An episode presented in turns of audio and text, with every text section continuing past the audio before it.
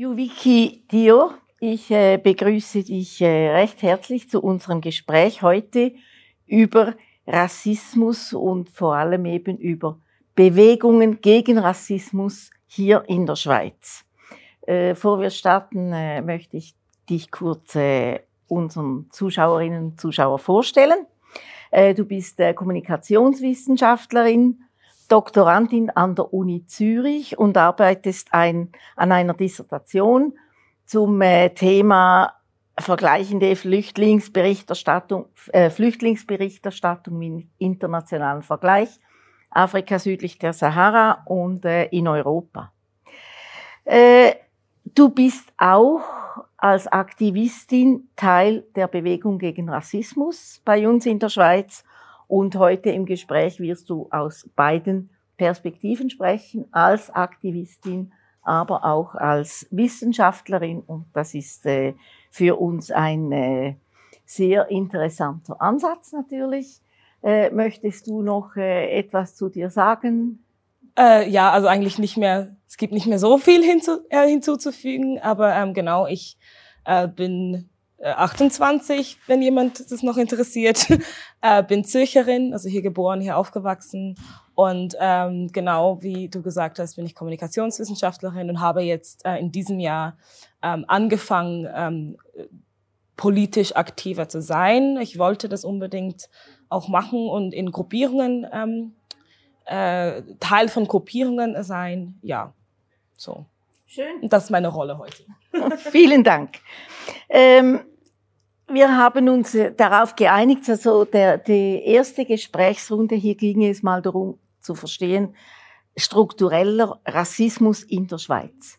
Die Frage an dich, wo tritt dieser auf, in welchen Bereichen der Gesellschaft, Wirtschaft, Politik siehst du strukturellen Rassismus besonders verankert? Ähm, ich glaube, es wäre fast einfacher zu fragen, wo nicht, in welchen Bereichen das nicht verankert ist. Ähm, aus meiner Perspektive ist es wichtig, vor allem dort strukturellen Rassismus zu sehen oder zu erkennen, wo es Machtungleichheiten gibt. Ja, also in Entscheidungspositionen, wenn wenn ähm, äh, Entscheidungsfiguren oder ganze Gremien nicht divers genug sind oder nicht andere ähm, Lebenswelten mit einbeziehen, dann haben wir ein Problem mit Struktur. Ähm, ich würde auch ganz allgemein sagen, äh, es, Rassismus oder struktureller Rassismus zeichnet sich auch in der Denkstruktur von Menschen ab, in der Öffentlichkeit, Narrative, rassistische Narrative, die sich dann auch im Alltag übersetzen. Ähm, aber ganz konkret äh, würde ich sagen, dass äh, struktureller Rassismus sich äh, beispielsweise in Racial Profiling ausdrückt. Ähm, da gibt es ja auch verschiedene äh, Gruppierungen hier in der Schweiz, die darauf hinweisen, immer wieder. Ähm, es gibt die Allianz gegen Racial Profiling. Ähm, und dass es äh, auch in Zahlen deutlich wird, dass äh, POC oder Black Indigenous People of Color ähm, häufiger kontrolliert werden für, für Lappalien oder eigentlich ohne Grund. Und dann halt auch die Art der Kontrolle sehr demütigend ist für äh, diese Menschen oder für, für POC.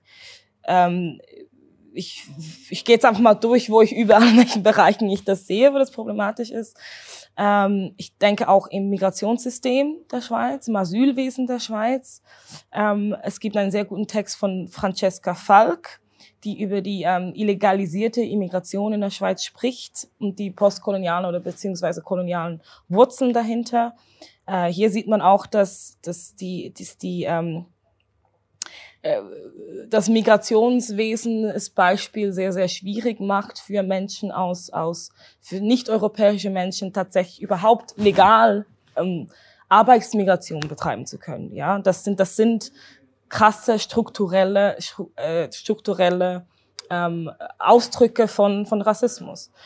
Ähm, wo ich das beispielsweise auch ähm, sehr, sehr nah ähm, erlebe, ist, äh, ist in der Wissenschaft, in der Akademie. Da haben wir auch Probleme mit strukturellem Rassismus.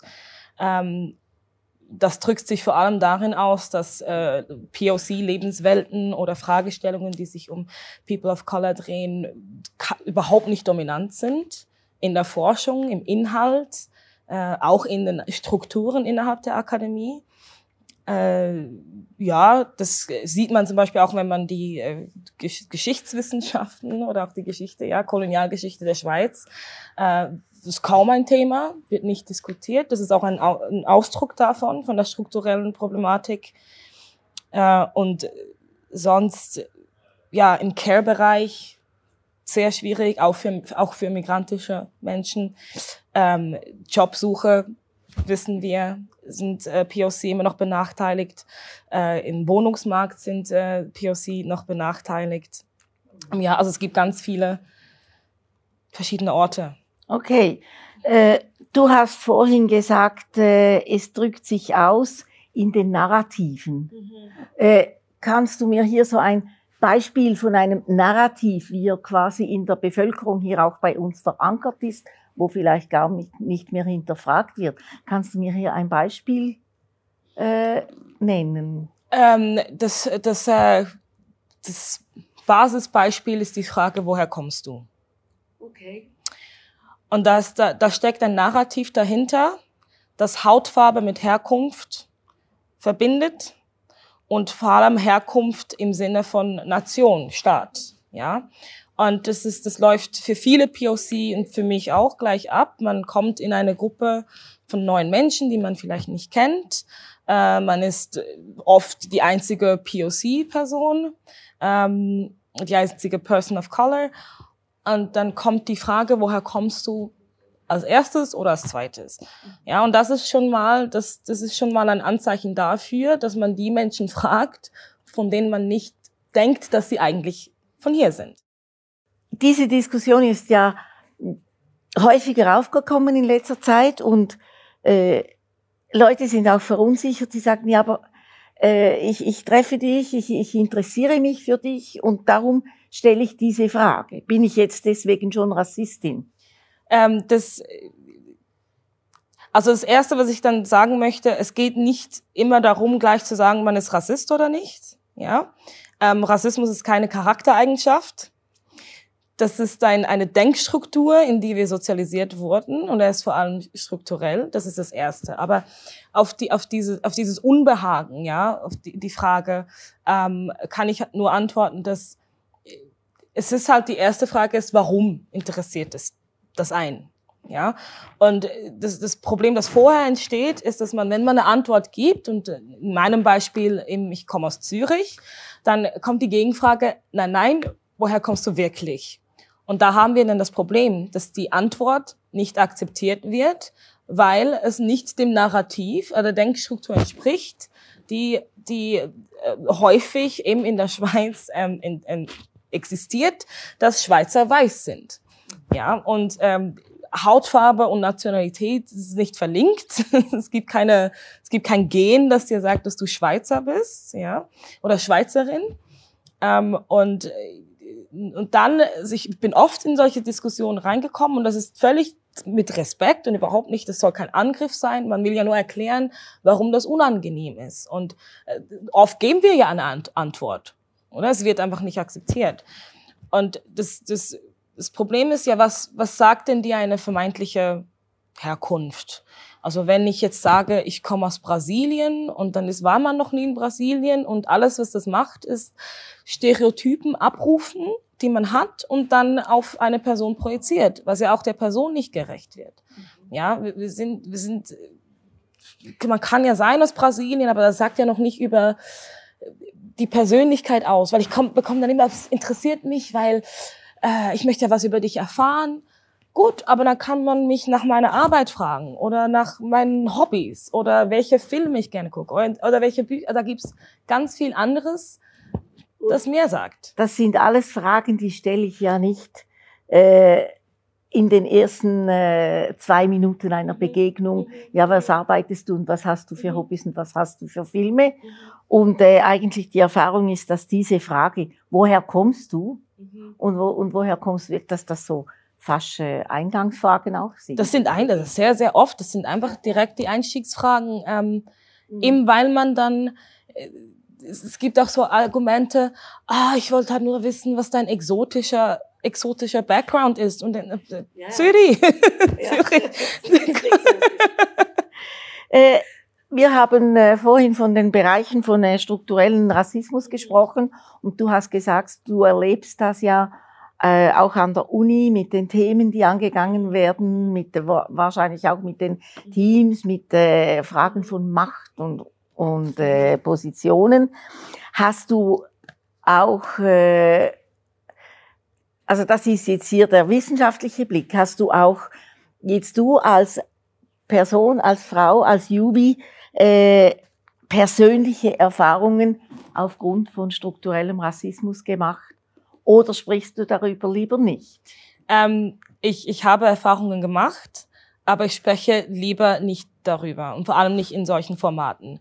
Ähm, weil ich, ähm, ich und auch viele andere die Erfahrung gemacht haben, dass ähm, wenn, wenn, wenn man zu tief reingeht in diese, in diese, diese persönliche Erfahrungen, dann wird einem, einem ähm, schnell mal Subjektivität vorgeworfen, schon fast. Mhm. Ja, es ist, aber vielleicht bist du empfindlich oder vielleicht liegt's an dir, vielleicht hast ja du was falsch gemacht und man man verliert so ein bisschen die Perspektive, den Blick für die Struktur, das Strukturelle, das Systematische hinter solchen ähm, Rassismuserfahrungen.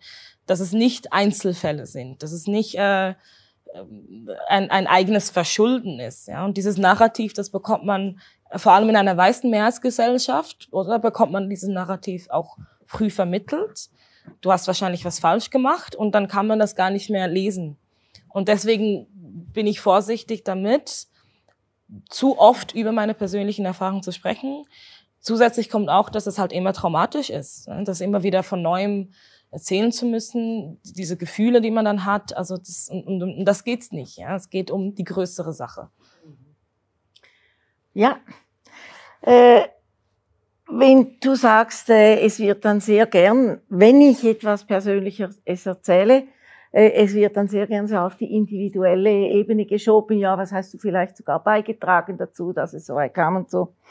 Ähm, und und äh, dahinter steckt ja auch die Weigerung irgendwie ich glaube, hier der Mehrheitsgesellschaft oder die Mühe damit anzuerkennen, dass es diesen strukturellen Rassismus gibt und dass wir eigentlich alle ein Teil davon sind. Äh, jetzt frage ich dich als Kommunikationswissenschaftlerin, kann man diese Bilder verändern? Kann man, äh, wie siehst du die Chancen, dass wir hier auch diese Narrative eben verändern? Das, was passiert, ist halt ein Einzelfall und, und äh, ich, ich glaube absolut daran, dass man das ändern kann. Ich bin äh, diesbezüglich optimistisch. Ähm, ich, es braucht, braucht aber viel Arbeit und viel ähm, Austausch. Äh, Narrat Narrative verändern sich immer. Ja, also durch, durch, die, durch den medialen Einfluss, durch den Austausch innerhalb von verschiedenen Öffentlichkeiten und Teilöffentlichkeiten. Also das ist, das äh, wird so oder so geschehen. Ich glaube aber, man muss mh, man muss lange darüber reden miteinander und es wird anstrengend. Man braucht einen langen Atem, um vor allem zu entlernen. Wir müssen viele Narrative, viele Denkstrukturen entlernen oder beziehungsweise verlernen, damit überhaupt neues Platz hat. Also es ist vieles, vieles ist Dekonstruktionsarbeit, ähm, wo ich aber auch sehe, dass das schon passiert. Also wir haben so ein ähnliches Beispiel mit den beiden SRF äh, Arena-Sendungen. Das die erste Sendung äh, war ja problematisch. Das äh, war hätte man besser machen können, um einiges besser machen können. Aber man hat einen zweiten Versuch gestartet, man hat diese ersten Narrative hinterfragt. Es ist immer noch nicht alles Friede, Freude, Eierkuchen, aber es ist trotzdem ein Schritt in die richtige Richtung. Ähm, und solche Beispiele gibt es viele. Und das macht mich eigentlich auch optimistisch, dass wir da an diese Narrative äh, rankommen und die umdeuten können. Es geht ja vieles um Umdeutung. Heißt auch, dass wir uns überlegen müssen, wer welche Stimmen hat. Ja.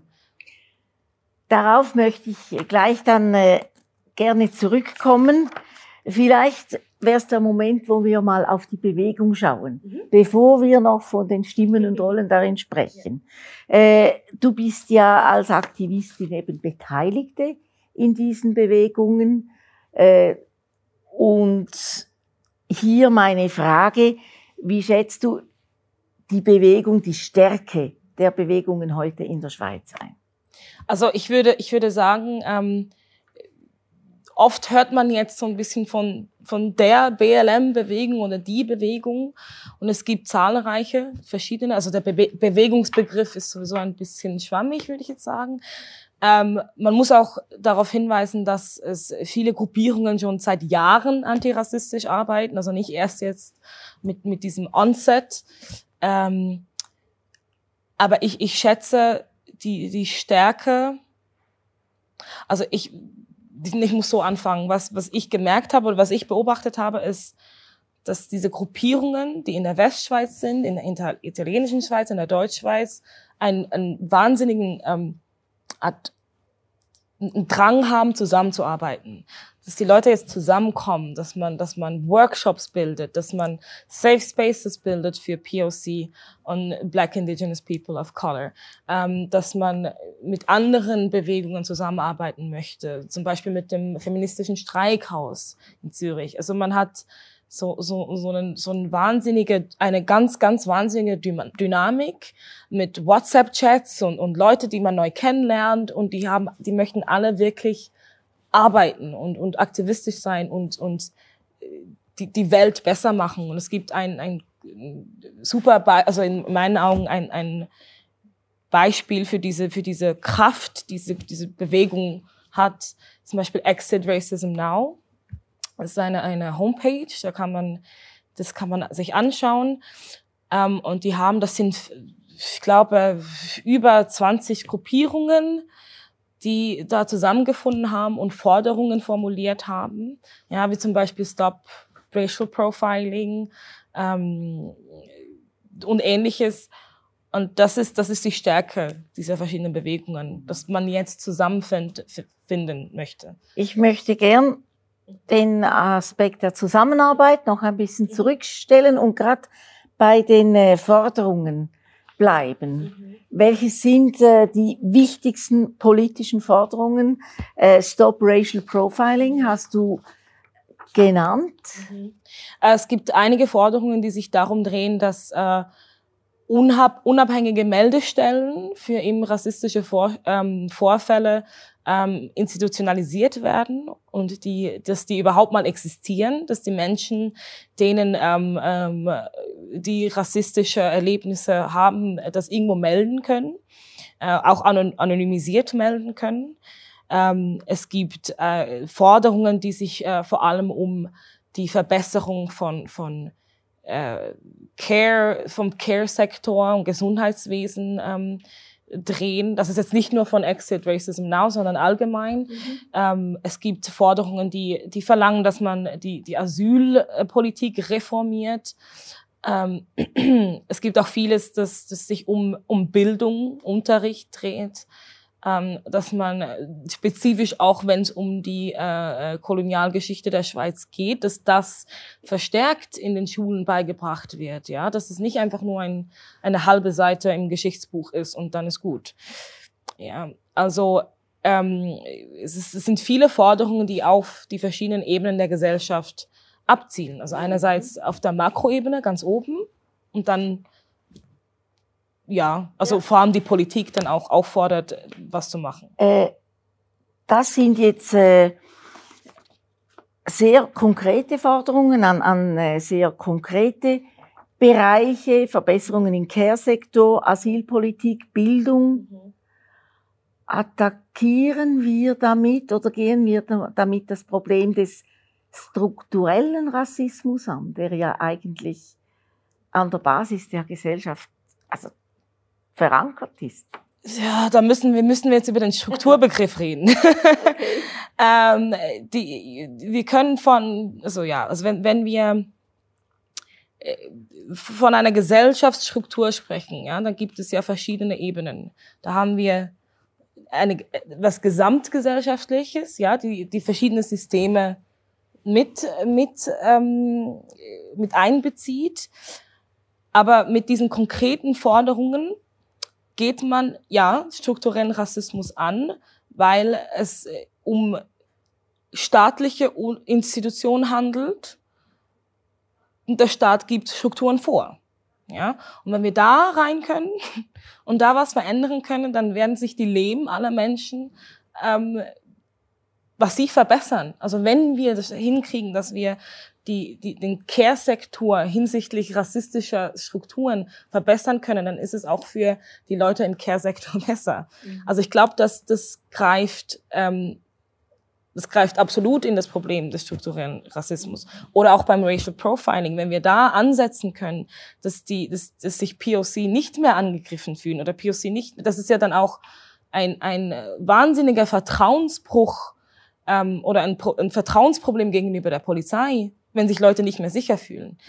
Ähm, und das, das Ziel ist, dass sich die Leute sicher fühlen. Ja, also ich glaube absolut, wenn man wenn man ähm, konkrete Forderungen stellt gegenüber dem Staat, dann ist das ein ein, ein Schritt, strukturellen Rassismus anzugehen und und und ja dagegen anzukämpfen. Die andere Frage von von von der Basis der Gesellschaft, also von den von den Menschen, ähm, ich glaube, das greift zusammen und das, das ist eine Wechselwirkung. Ja, das ist nicht kausal, das eine ist das andere, also das eine beeinflusst das andere. Mhm. Ähm, diese gesellschaftliche Ebene, also diese, diese Öffentlichkeitsebene, da müssen wir mit den Narrativen arbeiten.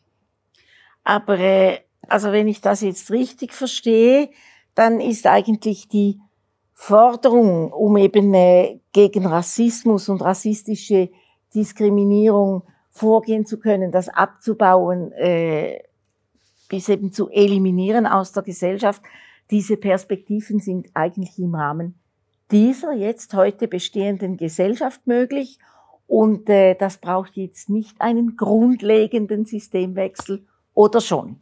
Ähm, also der, der, antirassistische Kampf ist ein Mehrfrontenkampf. Ja, dann mu da muss man an ganz vielen Ecken anfangen, man muss ganz viel schrauben, weil äh, Rassismus so ein großflächiges, auch globales Problem ist, das absolut ähm, geschichtlich, geopolitisch verschränkt ist. Ähm, ich glaube, es braucht, es braucht Systemwechsel. Es braucht neue Staatsformen. Es braucht neue Wirtschaftsformen. Ähm, wir, wir, wir, wir können nicht nur Symptombekämpfung betreiben. Wir müssen verstehen, woher diese Strukturen kommen ähm, und, und die Ursache auf, aufspüren und die Ursache möglichst eliminieren oder möglichst loswerden, damit, damit sich Systeme etablieren, die die Befreiung oder die Freiheit aller Menschen garantieren. Mhm.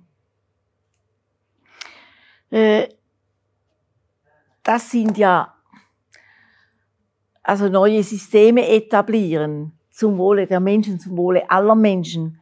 Äh, das äh, sind ja auch Forderungen, wie wir sie aus der Klimabewegung hören, mhm, mhm. ganz stark. Mhm. Wir sagen, es, es geht nicht ohne einen grundlegenden äh, äh, Systemwechsel und es geht auch nicht in diesem kapitalistischen, auf Konkurrenz basierenden System.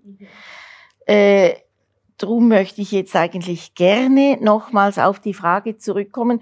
Du hast es bereits angedeutet. Wer sind denn die Kooperationspartner äh, auf so einem äh, Weg? Auf so einem Weg sind eigentlich ähm, jegliche Gruppierungen, Menschen, die antidiskriminierend arbeiten, aktiv antidiskriminierend arbeiten, sind wichtige Kooperationspartner und Partnerinnen. Mhm. Ja, dass jede Person, die zur Befreiung aller Menschen was beitragen möchte, ist potenziell ähm, eine Kooperation. Ähm, und wichtig hierbei ist aber auch, es gibt so einen Begriff der Oppressed Olympics, dass man sich gegeneinander ausspielt. Mein Problem ist größer als dein Problem. Das ist wichtiger als alles andere und das ist Gift für die Bewegung. Ja, das ist, ähm, weil sich die Problematiken, die, die hängen miteinander zusammen. Ja, ähm, da auch Diskriminierung nicht eindimensional ist. Ja, ich erlebe Diskriminierung als Frau und als schwarze Person, als, als Black Person. Also möchte ich doch antisexistisch arbeiten und antirassistisch und die Verschränkung dieser beiden Diskriminierungsformen verstehen. Und das geht weiter mit Klasse, es geht weiter mit Religion, es geht weiter mit ähm, äh, Sexualität. Und wir dürfen uns nicht gegenseitig zerfleischen, weil wir glauben, dass das eine Problem schlimmer ist als das andere. Die sind alle, die hängen zusammen. Und wir besiegen das nur, wenn wir zusammenarbeiten. Das ist ein bisschen jetzt kitschig vielleicht, aber Ich glaube, es ist, wenn es Kitsch wäre, dann wäre es ein wichtiger Kitsch. Ähm, das bringt mich auf die Frage, es, es gibt ja große Diskussionen um die Rollen jetzt hier im, im äh, Kampf gegen Rassismus, um die Rollen von People of Color und Weißen. Mhm. Äh, wo äh, es, es wurde auch gesagt, Weiße können eigentlich nicht, äh, können nicht wissen, was Diskriminierung aufgrund der Hautfarbe ist. Also müssen sie sich auch zurückhalten. Darf ich jetzt als Weiße äh, sprechen gegen Rassismus? Äh, wie soll ich auftreten? Wo siehst du hier meine Rolle? Also ich glaube, Weiße dürfen auf jeden Fall, also müssen sich gegen Rassismus aussprechen. Ähm, aber aufpassen, dass man nicht anfängt, für POC zu sprechen. Ja? POCs haben ihre Stimme. Die darf man nicht, die darf man nicht ähm, verneinen oder, oder verniedlichen oder so. Aber es ist absolut notwendig, dass, dass, dass auch äh, White People oder Weiße sich gegen ähm, Rassismus aussprechen oder rassistisches Verhalten oder rassistische Narrative, die in ihrem Umfeld vielleicht äh, öfters passieren, wo jetzt zum Beispiel eine Person wie ich nicht unbedingt diesen Zugang hat. Ähm, das Wichtigste ist halt, glaube ich, immer, wenn, wenn es diese, diese äh, Gegenüberstellung gibt von äh, the oppressed und, und the oppressor oder dass man quasi von einer gewissen Diskriminierungsform nicht betroffen ist, ist es ein, ein, eine gute Strategie, mal zuzuhören. Erstmal zuzuhören, was sind die Probleme, ähm, sich aber auch informieren und lesen. Da gibt es so viel Literatur, also sogar auf Instagram. So, es gibt so viel Literatur auf Instagram und, und, und, und Gruppierungen und Profile, die sich wirklich dieser Sache widmen, wo man, wo man Zugriff drauf hat.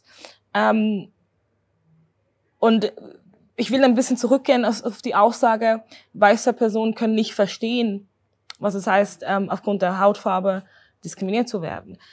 Das ist insoweit, insofern wichtig, dass, dass, es halt ähm, in einer weißen Mehrheitsgesellschaft das halt nicht passiert und deswegen diese, dieser Moment von, von ich werde tatsächlich reduziert auf meine Hautfarbe nicht passiert. Das heißt nicht, dass man es intellektuell nicht nachvollziehen kann. Also das, Sorry, das, das wollte ich natürlich schon. Man kann das intellektuell nachvollziehen, lesen, mhm. äh, hören, im Gespräch erfahren, miterleben, mhm. aber man ist nicht selber persönlich betroffen. Genau. Und das ist wahrscheinlich ein, ein genau. Äh, und das muss man, das ist auch schwer, glaube ich, sich dann zurückzunehmen. Mhm. Ich glaube, als weiße Person ist man sich eher gewöhnt, eine Stimme zu haben in gewissen Bereichen. Ähm, und ich sehe auch die Motivation oft, ja, so, aber ich, ich will helfen, ich, ich will jetzt damit machen. Und so, aber okay, aber stopp. Es ist nicht, es wird dann schwierig, wenn man Stimmen von POC wegnimmt und anstatt POC spricht oder für POC spricht, dann wird es halt einfach äh, ungemütlich und problematisch weil man, weil man eigentlich genau wieder reproduziert, was man eigentlich nicht möchte, ja. Dass man wieder das Narrativ übernimmt. Und das ist wieder ein weißes Narrativ über Rassismus, anstatt dass man den Betroffenen zu, zuhört. Äh, ich glaube, das, da, da muss man rein, das muss man herausfinden. Ähm, und ich glaube, spezifisch in der Frage von, von, von Rassismus äh, ist der Begriff von White Privilege wichtig. Ja, dass man versteht, dass äh, weiße Menschen äh, hinsichtlich der Frage von Rassismus halt von einem rassistischen äh, System profitieren. Ja, das heißt nicht, dass weiße Menschen alle keine Probleme haben, nur diese Probleme sind nicht auf die Hautfarbe zurück zu, zu, äh, zurückzuführen.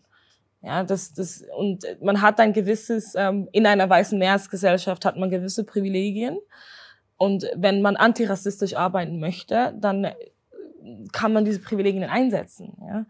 Ähm, sagen wir beispielsweise, wenn man mit Geflüchteten arbeitet, äh, und dieses Privileg habe ich in dem Fall auch, aber wenn man, man die, die, wenn man die Sprache spricht und man kennt sich aus mit dem Staatsapparat, mit der Bürokratie, ähm, man wird einfacher, das ist jetzt ein Privileg, das ich teile, ja, aber ähm, auch für mich ist es schwierig, mit dem Staatsapparat zu arbeiten teilweise, weil man hier oder ich werde sehr schnell als ah, versteht sie mich tatsächlich, bla, bla, so gelesen. Und für eine weiße Person ist es einfacher, mit dem Staatsapparat zu arbeiten, wenn man zum Beispiel beispielsweise mit, mit geflüchteten Personen irgendwie zusammenarbeiten möchte. Ja, und diese, diese, das, das braucht diese Denkart. Es ist, ist ein Verständnis dafür, wie dieses System, wie diese Struktur aufgebaut ist, wer davon benachteiligt wird, wer davon Vorteile zieht und wie kann ich diese Vorteile nutzen, damit ich anderen helfen kann, die diese Vorteile nicht haben, und zwar unverschuldeterweise.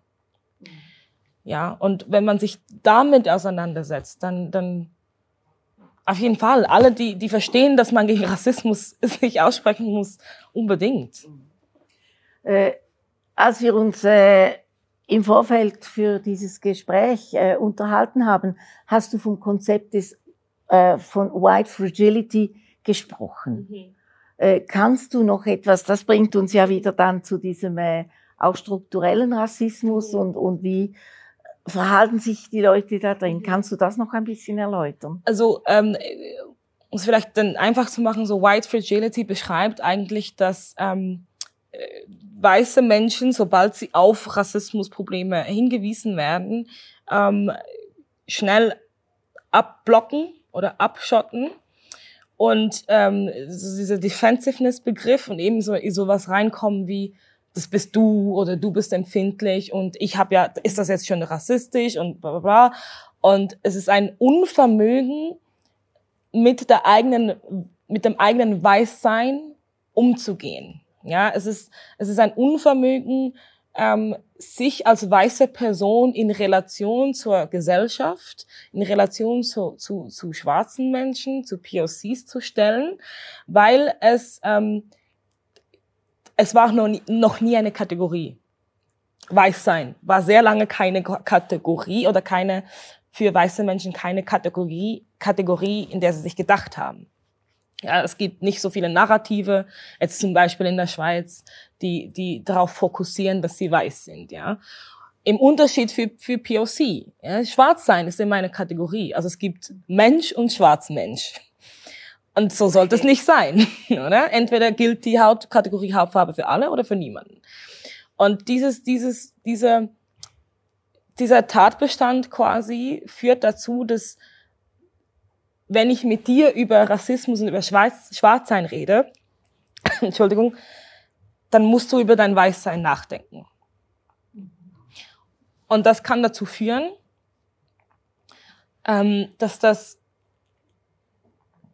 ja, gewisse Weltbilder hinterfragt oder, oder so. Ich habe das auch schon erlebt, ist so, ich finde es nicht okay, dass du mich als weiß bezeichnest.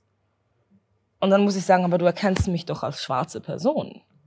Und das so, ja.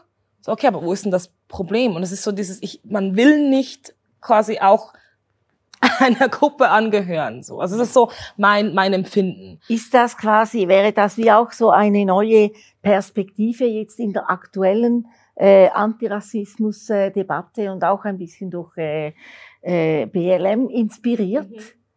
dass äh, eigentlich, dass ich vielleicht sogar bevor ich über, äh, darüber nachdenke, was äh, heißt schwarz sein in unserer Gesellschaft, dass ich mal realisiere, was ist Weißsein mhm. in meiner Gesellschaft. Ich, ich weiß jetzt nicht, ob ich das so chronologisch ja. anordnen würde. Ich glaube, dass das, ähm, das POC-Sein, oder? Das, das betrifft ja nicht, das betrifft ja verschiedene Menschen, die als nicht weiß gelten. Und das Weißsein, das muss man quasi wie gleichzeitig oder in der Wechselwirkung ähm, äh, dekonstruieren oder sich mit da, damit auseinandersetzen. Es ist ja, es, ich musste das ja auch lernen. Ich musste diese Texte auch lernen. Und es gibt, es gibt so ganze, ganze ähm, Theorieblöcke zu Critical Whiteness. Aber die Auseinandersetzung mit dem Weißsein, glaube ich, muss auch Teil sein von, von, oder ist auch Teil von diesen, von, von vielen antirassistischen Bewegungen.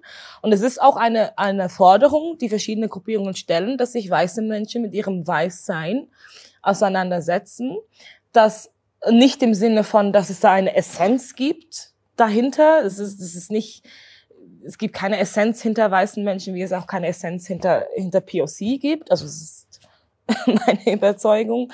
Aber mit der, mit der gesellschaftlichen Relation des Weißseins, mit der Relation zu Rassismus, mit dem Weißsein, dass man sich damit auseinandersetzt, wo dann eben solche Dinge wie White Privilege auch reinspielen. Ähm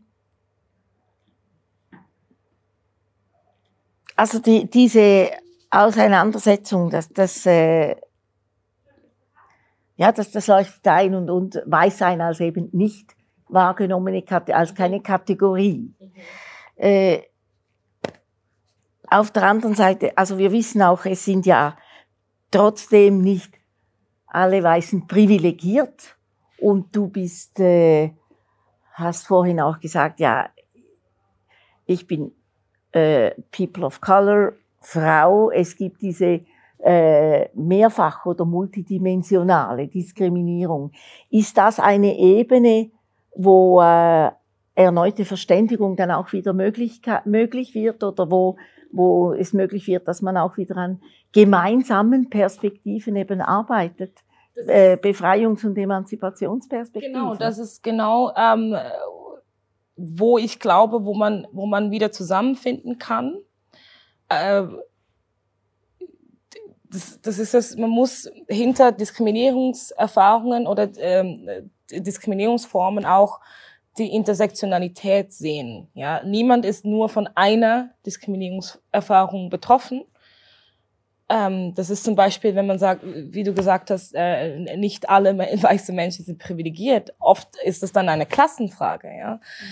ähm, dass sie, dass sie zu zu zu, zu einer äh, ja, zu den Nicht-Reichen gehören sozusagen.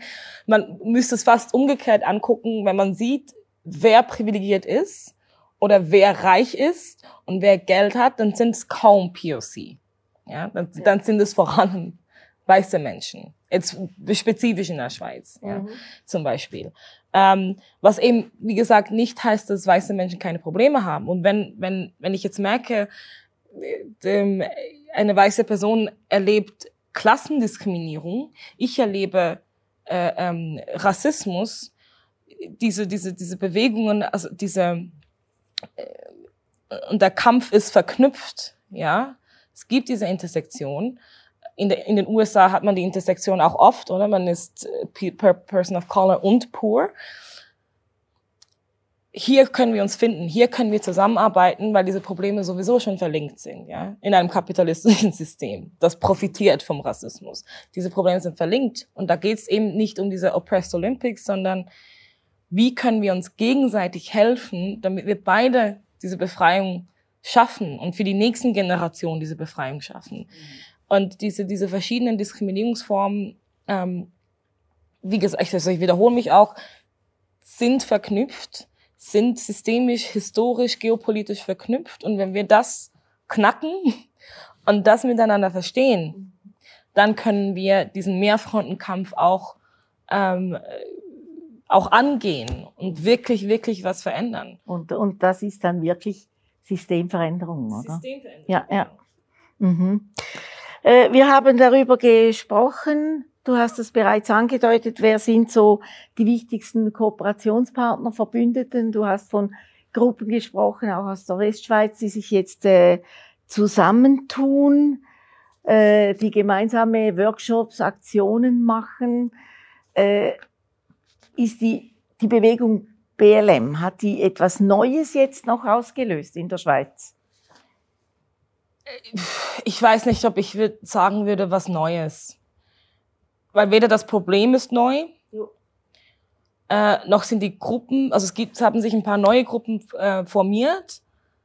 Aber wie gesagt, das sind, das sind äh, Gruppierungen drin, die arbeiten schon sehr, sehr lange genau. an diesem jo. Problem. Mhm.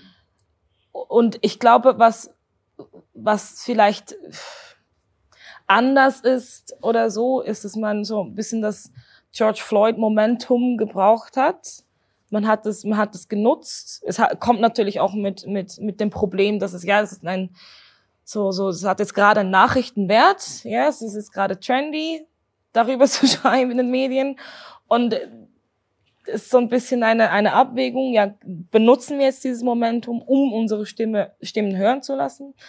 Ähm, aber man läuft da auch Gefahr, ähm, dass es danach wieder abflaut ähm, dass Leute da mitmachen, die dann später dann, ah, nächstes Thema und es, man möchte ja kontinuierlich dranbleiben. Genau. Ähm, ich glaube, was, was eben, ich weiß nicht, ob ich sagen will, das ist neu. Was ich einfach beobachtet habe, ist, dass ähm, viele, viele Menschen, ähm, POCs, aber auch weiße Verbündete, so White Allies, zusammengefunden haben. Mhm.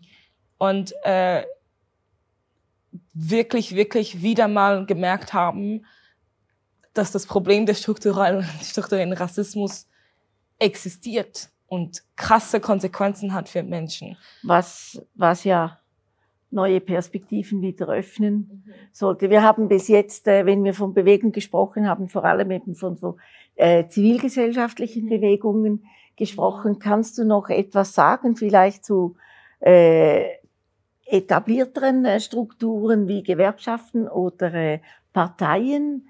Gibt es da äh, Anknüpfungspunkte oder läuft das mir so unabhängig? So wie ich das erlebe, wie gesagt, ich bin da new to the game, ähm, läuft das erstmal unabhängig voneinander. Das ist, also diese, diese Gruppierungen, die sind diese selbstorganisierten Kollektive ähm, möchten auch erstmal unabhängig von Staatsformen, ähm, von, von staatlichen Institutionen arbeiten. Was nicht heißt, dass die Zusammenarbeit und der Austausch mit staatlichen Institutionen beispielsweise nicht stattfindet oder nicht passiert, ja. Ähm, das ist äh, absolut so, dass man, dass man, dass es Gruppierungen gibt, die sagen, wir möchten, wir machen unser Ding aber dort, wo es Kooperationen, wo Kooperationen möglich sind, möchten wir gerne zusammenarbeiten. Mhm. Ähm, das war zum Beispiel auch so eine Frage bei diesen SRF Arenas. Wer, wer kommt bei, bei den Arena-Sendungen? Wer ist dabei? Wer wird eingeladen? Wer nicht? Ja, und das waren ja dann auch Leute, die in verschiedenen Bewegungen oder Kollektiven äh, sich bewegen. Ähm, und da ist ja die Kooperation auch natürlich erwünscht, dass man sichtbar ist. Ja. Genau. Ähm, aber vieles, vieles ist, wie gesagt, passiert selbst organisiert, passiert ähm, mit, mit der Unterstützung gegenseitig, dass man auch äh, äh, auch nicht finanziell abhängig ist, sondern sagt, wir wir wir teilen, wir sind wir, wir arbeiten mit nicht kommerziellen ähm, äh, Gemeinschaften oder Plätzen oder Orten. Mhm ähm, man versucht sich gegenseitig zu unterstützen. Äh, ja, also es, es läuft, würde ich jetzt sagen, vieles unabhängig von, von der bereits etablierten Parteistruktur. Mhm. Ähm, es gibt natürlich aber auch ähm, Ver Verlinkungen. Ja, es gibt Leute, die in, in der alternativen Linke dabei sind und in uns bei der SP. Also ich nicht, dass ich jetzt persönlich so viele Leute kennen würde. Aber ähm, ich glaube, diese Verbindung ist auf jeden Fall da. Das ist auch irgendwie gegeben. Ja. Ähm, Was wäre denn so deine äh, wichtigste Erwartung jetzt an die Linke in der Schweiz? Alternative Linke. ja, also ich, ähm, ich, ich ähm, wenn ich von der Linken spreche, dann weniger von von konkreten Parteien, sondern mehr von der äh, politischen, sagen wir, Tradition, von, von, der, The von der Thematik, von der Auseinandersetzung mit gewissen Thematiken. Äh, was ich erwarte, ist, dass man mit dieser, die Linke hat ja so ein bisschen das Problem der Fragmentierung. Ja, dass es verschiedene äh, innerhalb von Parteien oder innerhalb von der linken Szene sehr, sehr viele verschiedene Bewegungen gibt. Und teilweise wirkt es, als ob wir es nicht ganz schaffen, zusammenzufinden. Ja.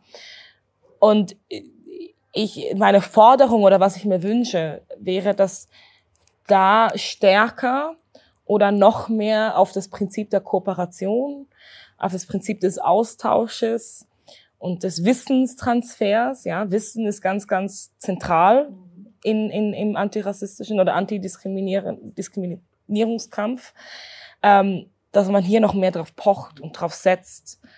Und müsste man nicht genau hier Du hast davon gesprochen, äh, wir wollen nicht, dass die Leute für uns reden, sondern mit uns. unsere Stimme und die Leute sollen mit uns reden.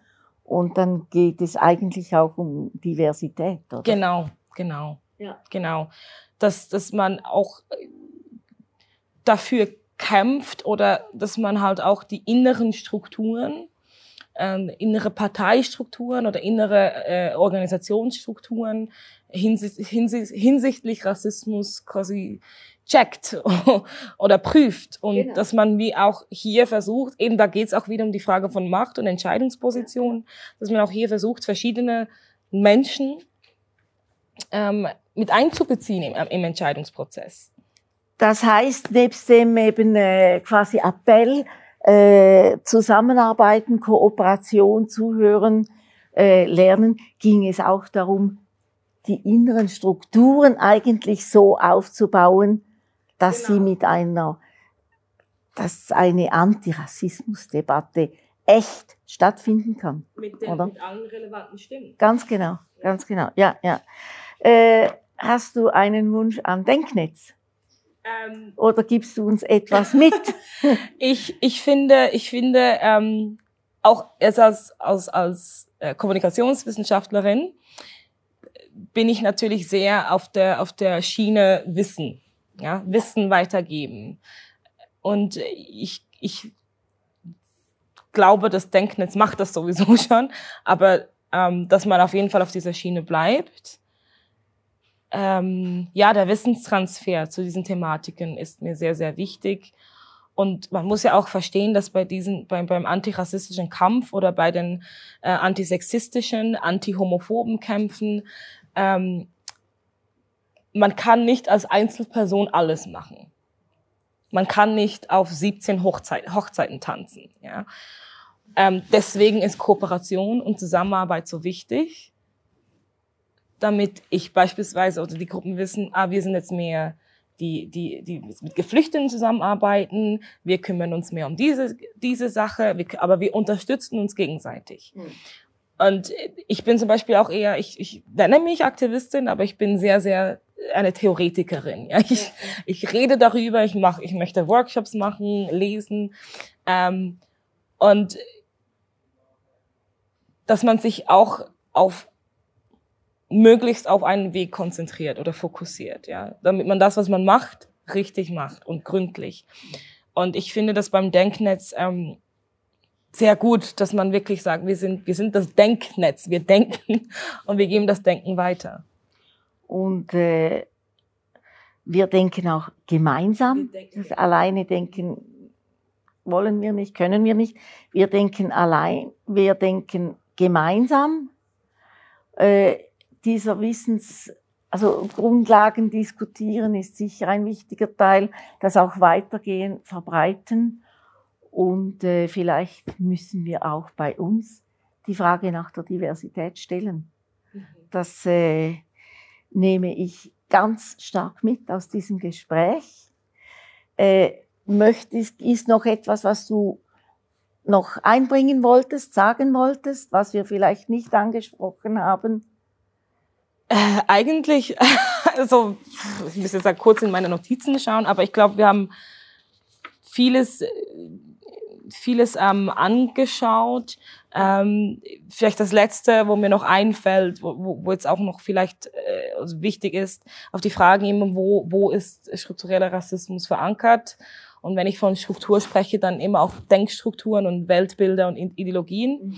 Ähm, dass man in, in unserer politischen Kommunikation auch sieht mit gewissen, ähm, mit gewissen Parteien, die halt ganz, ganz stark rassistische Bilder brauchen, um ihre Politwerbung zu machen. Ja, das ist, das ist auch, bevor wir das vergessen, das ist natürlich auch ähm, ähm, ein großes Problem und das ist zwar an der Schnittstelle von politischer Kommunikation und Öffentlichkeit, also das wird halt auch ja, visuell, medial quasi weitergegeben an die Gesellschaft, die halt diese Narrative potenziell verinnerlichen kann. Ja, dass, dass wir so diese, diese Code Words schwarz, bedrohlich, ach, die kommen her und die nehmen unsere Pässe weg und äh, so. Darf ja. ich dich hier kurz unterbrechen? Ja. Äh, diese, diese Propaganda, die ist äh, schrecklich und unerträglich. Aber sie ist ja häufig dann so etwas von plump. Dass ich denke, ein großer Teil der Gesellschaft durchschaut das, während die Beispiele, die du vorher gesagt ja. hast, dass wir gar nicht reflektieren, was heißt Weißsein in einer Gesellschaft, das ist, ja. dass das vielleicht viel diffiziler zum Erkennen ist. Mhm. Das ist überhaupt keine, mhm. nicht ein Minimum von Akzeptanz von dieser scheußlichen Werbung. Ja, ja, nein, Aber vielleicht ist es einfacher ist, zum Demaskieren. Es ist, es ist einfacher zum Demo, zu, zu dekonstruieren auch. Und ich glaube auch, dass da viele, viele das, das durchschauen, ja. Mhm. Es ist aber trotzdem da. Es ist trotzdem da und es ist, wird trotzdem abgespeichert irgendwo. Ähm, und, äh, und wenn, wenn wir halt schon Mühe haben, diese ganz offensichtlichen äh, Überschreitungen und, und rassistischen Bilder schon nicht quasi loszuwerden, dann wird es schwieriger bei den Sachen, die, die, die klein sind und ja, subtil und, und die, die man nicht einfach so sieht, wenn man sich nicht damit auseinandergesetzt hat. Und ich glaube, diese, diese, da geht es wieder rein in diese Frage von Mehrfrontenkampf, ja. ja die offensichtlichen Sachen sind verlinkt mit den nicht offensichtlichen Sachen. Das ist, das ist hm. die, kommt aus, aus der gleichen, so quasi die gleiche, ähm, der gleiche Hintergrund. Ja, ja. Und deswegen ist es halt einfach auch trotzdem wichtig, immer wieder zu merken, nein, auch die, auch die vermeintlich offensichtlichen Sachen müssen wir immer kontinuierlich kritisieren. Jawohl. Sonst wird's normal, sonst machen und, wir eine Normalisierung. Das, das, äh, und hier auch eigentlich eine Nulltoleranz. Eine Nulltoleranz. Ja, ja. Ja. Mhm. ja.